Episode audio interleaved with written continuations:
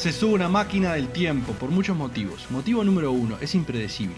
Motivo número dos, si solo viaja en el tiempo, pero no en el espacio, vas a quedar flotando en algún lugar donde estaba la nave en el universo. O sea, en términos absolutos, eh, la Tierra se mueve. O sea, vos imagínate que vos te quedás en el mismo lugar y toda la Tierra gira. Está, se movió. Eh, entonces está, capaz que quedas varado en la mitad del espacio, qué sé yo. Motivo número 3. El jet lag es terrible.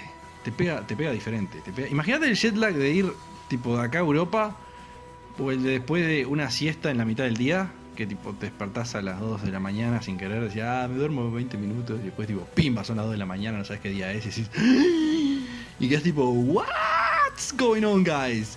Bueno, 4, motivo número 4. Si te dicen que no te metas al auto con extraños es por un motivo. Menos te metas a una máquina del tiempo con extraños. Es mucho más peligroso. Imagínate que te matan. Y, te, dejan, yo qué sé, 1422. No te van a encontrar el cadáver nunca. O sea, es mucho más. Imagínate que no te matan. Imagínate que no te matan y es muy aburrido el viaje, en realidad. Y cuando volvés, todo el mundo te dice: ¿Y cómo estuvo? ¿Eh? Pa, ¿cómo estuvo? ¿Viajaste en el tiempo? ¿Qué viaje, boludo? Y tal, como. Imagínate que es tipo eso. Como si fuera el último examen de tu carrera, ponele que vos sentís que lo perdiste, pero todo el mundo está expectante, no sabe eso, tipo, le tenés medio que mentir, pero te llamas esfuerzo porque además de mentir y fingir emoción, estás lidiando con tu propia frustración. Es como, imagínate cuando te regalan un regalo que es una bosta y tenés que fingir emoción y agradecer algo mientras estás pensando, ¿cómo diablos alguien quiso poner esto en mis manos? Es horrible, es como que es el doble de esfuerzo. Motivo 5, ¿y si sale mal? ¿Y sale mal? Motivo 6. ¿Y si tenías algo importante, tipo, no sé, lanzar un episodio de Radio Fede y tipo quedaste desajustado una semana? ¿Cómo la piloteas ahí? Tus fans te están esperando. O sea, ¿qué vas a hacer? Eh, ¿Vas a inventar una historia de que estuviste viajando en el tiempo y por eso te demoraste una semana? ¿Qué idiotez tan grande? En fin, sigamos con la programación de siempre, como siempre.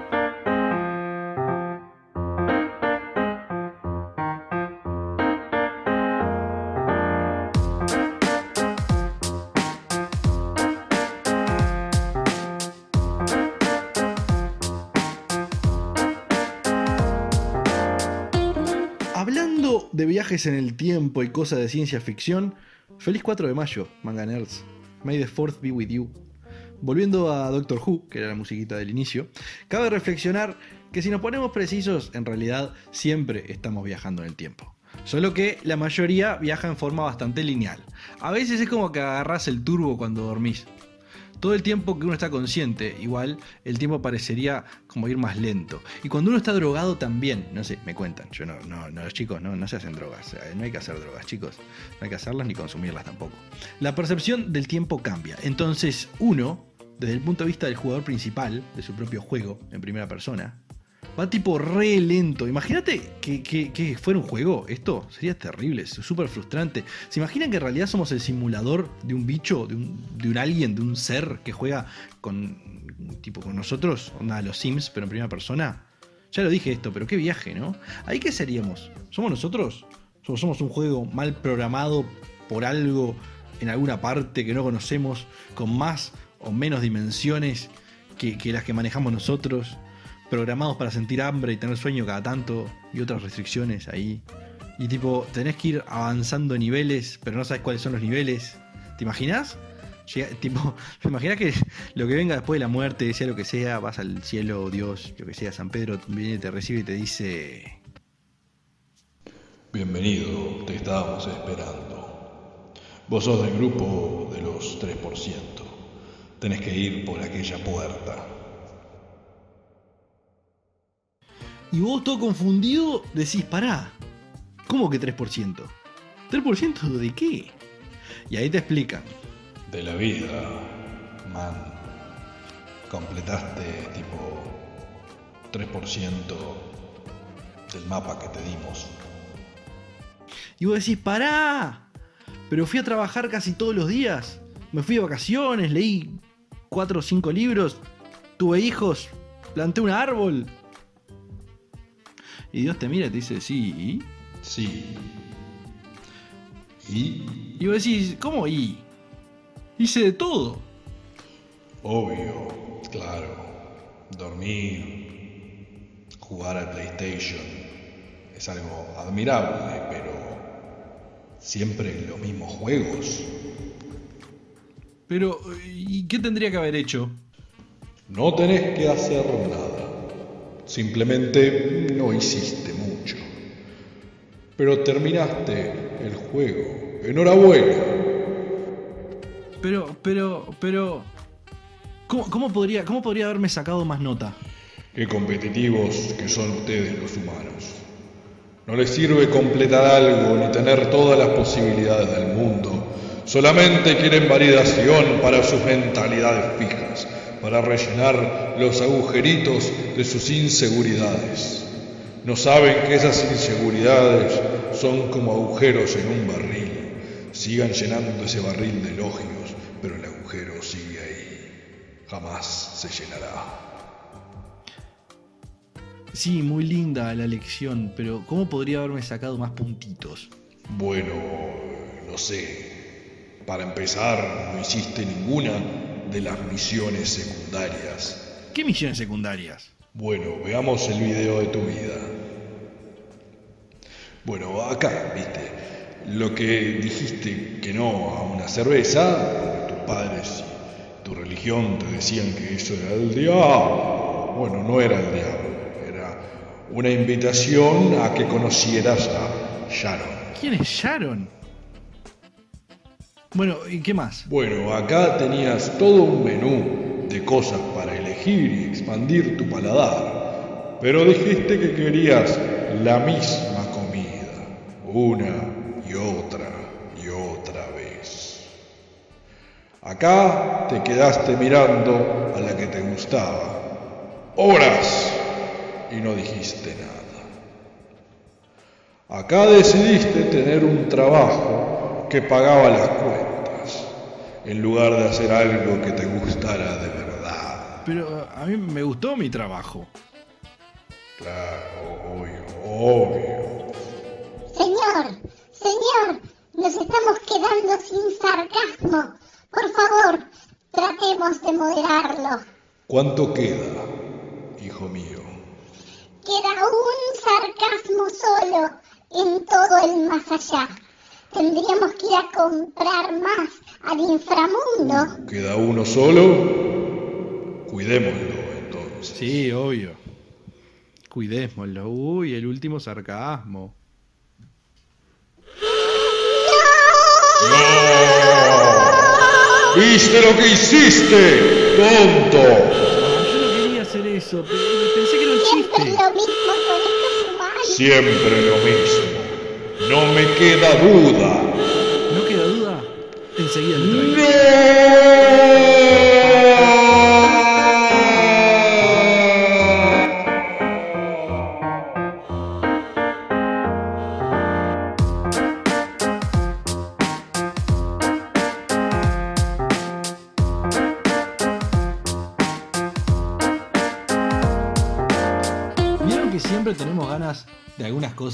pero de otras cosas casi nunca tenemos ganas? Por ejemplo, casi nunca, casi nunca queremos que nos torturen, casi nunca. Pero las ganas de cantar canciones del Rey León siempre están ahí. Ahí a mambo.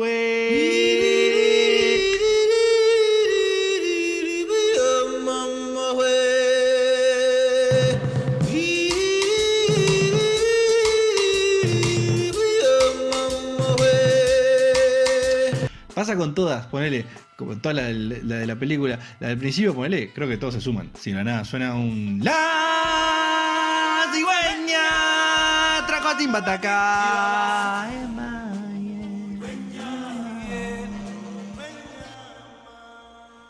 ¿Se acuerdan del cine? ¿Se acuerdan de ir al cine? Tipo ir al cine a ver películas en salas, todos juntitos, sentaditos, con pop. Ir a pedir el pop está bueno, porque si estás en pareja podés ir al mostrador y decirle, hola, sí, quisiera, quisiera unas palomitas. Dice, ¿qué gusto quiere? Dice, ah, lo quiero como a ella. Y ahí el popero, el popero te puede, te decir cada respuesta tan magnífica. Tipo, o sea, te, te puede decir, puedo darte lo dulce y, y olvidarme del tema y asumir que es lo que querías. Cliché andante. Pero depende de la creatividad del popero, porque podría fijarse si la señora, por ejemplo, se ve como un transformer, todo, cuadrado, y le, le dice, ah, salado entonces. O si es un tipo con poca vergüenza, pero con mucha velocidad mental, también puede decirle algo mejor. Algo como, vamos a tener unos ejemplos. Hola, sí, quisiera unas palomitas. Eh, ¿Qué gusto quiere? Las quiero como ella. Perdón, pero no vendemos palomitas. ¡Putas! ¡Uh, no! ¡Fa! ¡Fu! ¡Mucho daño! ¡Fatality! Todo el estadio de pie, todo con el trasero, la pared. Llegó el nuevo Dios. Las quiero como ella. Ah, ¿las quieren cuatro? Las quiero como ella. Por un ratito, después querés a otras. Las quiero como ella. Solamente para satisfacer tu necesidad, acabar y dejar que las palomitas, aún calientes, tengan que seguir ellas solitas porque vos te diste media vuelta y te dormiste. Las quiero como ella. Ah, como una validación interna para sentirte completo y querible porque no te sentís lo suficiente en ti mismo. Las quiero como ella. Ah, como algo para pasar el rato y tener algo de felicidad antes que lleguemos a nuestra inevitable muerte, habiendo completado solamente el 3% de las posibilidades en nuestra vida. Dulce, decía, dulce. Ya sé que decías dulce. Oso meloso, clicheroso, empalagoso. Bienvenidos a otro capítulo de Tipos de Osos. Esta semana arrancaremos con el Mel Oso. Es el oso Mel Gibson. Es un oso alcohólico que odia a los osos judíos. Podríamos llamarlo el antisemitoso, corazón valientoso. Otro sería el empalag oso, el oso empalado. Es como una brolleta de oso. Ahora seguimos con el bochorn oso. Ese que es inteligente pero tiene vergüenza. Es un bocho mm, oso. ¿A vos se te ocurre todo esto con drogas? ¿O realmente tenés la cabeza así de mal? Esto ya ni es gracioso. Bueno, Graci Oso es el oso de Graciela. Es un oso que agradece un montón. Dice, gracias vos, gracias, Graciela, Graciana, Gracilongo, Sencurso. Y por último, chicos, vamos a cerrar con el oso lírico astronómico. ¿Eh? ¿Y ese cuál es? Ese que canta, oh sole mío. ¿Entendés? Porque oso, sole mío, lírico porque canta. Es un oso porque dice oso le mío. Y el otro es el sol.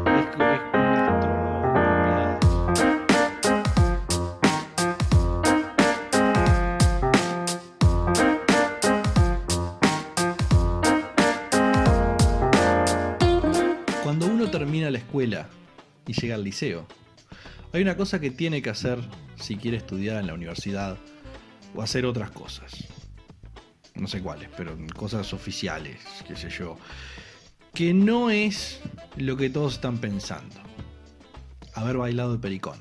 Pero es igual de útil que haber bailado de pericón e igual de idiota. Estoy hablando de jurar la bandera. Nos ponemos lindos, nos recitan una serie de cosas y nosotros solamente tenemos que estar atentos para decir al unísono, o, o lo mejor que salga, sí, juro. Que es como un contrato verbal con el Estado, de alguna forma. Nuestros padres están orgullosos. Nosotros eh, estamos sin mucha idea de qué acabamos de hacer y en tiempos normales eso no importaría para nada. Sin embargo, si no cambia nada, ¿para qué nos lo hacen hacer? ¿Por qué la pérdida de tiempo? ¿Es algo meramente simbólico? Y sí lo es. ¿Para qué lo piden como algo oficial? ¿No puedo formarme académicamente más si no cumplo con esto? Debe ser importante entonces. A ver, yo entiendo, yo entiendo. Y yo lo hice porque me lo dijeron. No tenía la capacidad para cuestionármelo mucho en ese momento. Y todos me dijeron que era importante, entonces entiendo por qué el resto lo hace. Pero, ¿alguno leyó los términos y condiciones del asunto? ¿O hicimos todo como con Facebook? Dijimos, dale, Mark, Zucker my berg, y déjame subir fotitos, te firmo lo que quieras. Y después la gente se queja de que él tiene todos sus datos. Dice, qué manga de nabo que somos a propósito los humanos, ¿no? Mis datos son míos. Karen, aceptaste los términos y condiciones de una plataforma privada. Es como cuando suspendieron a Trump en Twitter. Primero, Twitter es de alguien y ese alguien puede hacer lo que quiera mientras sea legal. Ay, pero lo silenciaron, sí. En una plataforma privada. Es como yo le diga a Trump, no podés venir a hablar en Radio Fede. Que la gente dice, uy, no, lo están silenciando. Sí, dale, lo están silenciando, sí. Él aceptó los términos y condiciones. vos. Twitter es, co- es como una cartelera gigante. Vos ponés ahí todas las idioteces que se te van ocurriendo y, y ponés lo que tenés ganas, pero si viene el dueño de la cartelera y te dice, no, vos no posteás más, ¿lo estás silenciando? Qué estúpida que la gente hoy en día, vos se ofende por cualquier cosa. Oféndase por los padres que son violentos con los niños. Oféndase por injusticias sociales que sí están pasando. Oféndase porque el mejor sistema de gobierno que encontramos en toda la historia de la humanidad hace que gente como ustedes voten. Gente que ah, tiene el mismo voto, el mismo peso, su voto que. Oféndase porque Taylor Swift no ganó más Grammys ese año. Este año.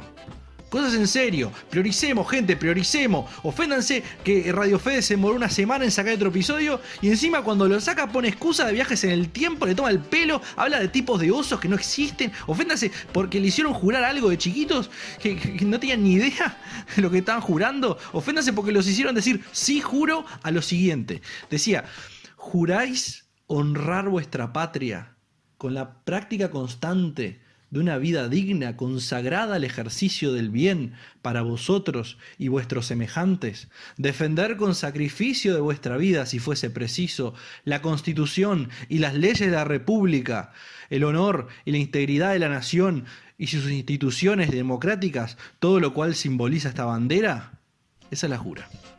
Yo propongo hacer un repaso de tal juramento. Con algunas sutilezas y precisiones que preguntaría previo a jurar hoy en día. Hoy yo, eh, algunas cosas las pregunto en medio. Me dice, ¿juráis honrar vuestra patria? ¿Honrar cómo? ¿Haciendo un show radial sin radio, ponele? Con la práctica constante de una vida digna. Ah, no, entonces el show, de radio no. Bueno, definime digna. Entonces dice, consagrada al ejercicio del bien para vosotros y vuestros semejantes. Para. Para. Y si eso entra en conflicto, por ejemplo, hay un pedacito de pizza, ¿no? Y yo me quiero comer el último pedacito de pizza. Y el otro también. ¿Cuál pongo primero? ¿Eh? Porque es el ejercicio del bien para vosotros y vuestros semejantes, pero no me dicen qué momento. O sea, esto es confuso. Defender con sacrificio de vuestra vida, ¿eh? si fuese preciso, ¿cuándo va a ser preciso esto? La Constitución y la ley de la República. voy a morir, voy a morir por un pedazo de texto que no escribí yo. ¿Qué es esto? ¿La Santa Inquisición? El honor y la integridad de la nación. La nación ya perdió su honor y su integridad hace tiempo. Honor cuando la fundó un inglés, porque le convenía a Inglaterra en ese momento. Y luego, por lo mediocre que resultó ser su sociedad. E integridad la perdimos, la perdimos. Cuando, cuando ese invento inglés lo partimos y le regalamos la mitad a Brasil. Así que ni honor ni integridad, al menos geográfica. Y sus, dice, y sus instituciones democráticas. ¿Cuáles son las instituciones democráticas? Yo, por ejemplo, yo soy parte de un club en el que votamos. ¿Eso es una institución democrática? ¿Debo morir por mi club de bochas, mi general? Todo lo cual simboliza esta bandera. ¿Qué bandera llena de cosas tan raras? Habiendo dicho eso, de ninguna manera, no, de juro lo jurado. No, no, no, de ninguna manera voy a jurar esa bandera. Aparte, una pregunta, ¿no? ¿Qué tipo de validez legal tiene un contrato que dice oralmente y dicho por muchos otros al mismo tiempo, o sea, capaz que yo no juré nada, capaz que yo estaba calladito, es incomprobable. Cuando tenía 13 años, a los 13 años, juro que voy a morir por mi club de bocha. ¿Son tarados ustedes? La realidad es que, es que, la realidad en sí es mucho más graciosa que la imaginación a veces. Yo, yo, la verdad, me considero un tipo creativo. Y me drogo. Y robo material a otros comediantes. Y aún así me cuesta llenar unos 20 minutos semanales que firmamos con la Bill Django Productions. Y aún así es muy difícil igualar al guionista de Dios jurar la bandera. ¿Quién se le ocurrió tal imbecilidad tan grande? ¿Vos? ¿Ves, Juan? Por eso sacaste 3% en la vida. Por no leer los términos y condiciones de todo a lo que te sumaste. No quisiste leer el contrato, solamente querías los derechos, no las obligaciones. Y firmaste cualquier cosa. Ah, pero eso no es grave, ¿no? No, pero te hace Cualquier acto hipócrita te deja mal parado, te da menos misiones a la larga. ¿Hipócrita? ¿Yo? Y acá dice que, como la mayoría de la gente, por ejemplo, fuiste comunista hasta que recibiste tu primer sueldo. Y ahí dijiste, ta, pero eh, yo me pagué ese alfajor. ¿Cómo que se lo puede comer Carlos? Bueno, pero uno va evolucionando, ¿no? Idealmente sí. Y capaz se hace muy bueno en las dos o tres cosas que conoce. Sabe perfectamente a qué hora salen los bizcochos de su panadería. Y es muy bueno en ese juego que juega siempre. Y así vive su vida probando lo que no se va mucho de su alcance, diciendo que va a morir por una patria a la que luego llena de basura, porque no quiere reciclar, ni encontrar el tacho más cercano para tirar ese papel. Porque garcea o se saca mocos y lo deja en la calle, pero después se queja de la mugre. Porque se llena la boca con discursos que no son suyos, ni los pensó. Solo los agarró porque su grupo repite lo mismo. Y se aprendió las canciones de turno, se hizo hincha del cuadro de su familia. Agradece a algún Dios haber nacido justo en donde se practica la única y verdadera religión. En el barrio donde justo se adora al único y verdadero mejor cuadro de fútbol. Pertenece al partido político que claramente es el más moral y todos los demás son unas focas estúpidas. Y justo nació en el mejor país. Toda una casualidad bárbara. Bueno, eh, 3% no está tan mal entonces. No, no, pasaste. Para un uruguayo eso es motivo de festejo. Ni tan bien que dé vergüenza contarlo, ni tan mal que te dé vergüenza contarlo. Bueno, sí, tenés razón. Aparte, tampoco me esforcé tanto, igual. Ahí va, eso. Eso es el optimismo uruguayo. Jactarse por laburar un montón y jactarse por laburar de menos. Es un ser eternamente feliz, o debería serlo el uruguayo. O es muy laburador o es un vivo. Siempre sale ganando. Che, ¿y tomar mate no cuenta como, como hacer algo exótico? Y no, para vos no. Para alguien del Nepal, de Bélgica, sí, pero a vos te lo dieron hecho. Te lo cebaron junto a tu ideología y lo compartiste con todos los demás que vivieron una vida tan mediocre como la tuya. Bueno, está bien, está bien. ¿Dónde firmo para entrar? Acá, al final del contrato. ¿No lo vas a leer? No, no, no, no, tranqui. Vi que la fecha estaba bien, ya está. Y Juan no supo que la fecha no importaba, que la concepción del tiempo es un invento humano para explicar otra dimensión de la existencia, una variable imparable, pero en la que podemos viajar a diferentes velocidades. El tema es, ¿qué hacemos en ese viaje? Jurar la bandera, por ejemplo.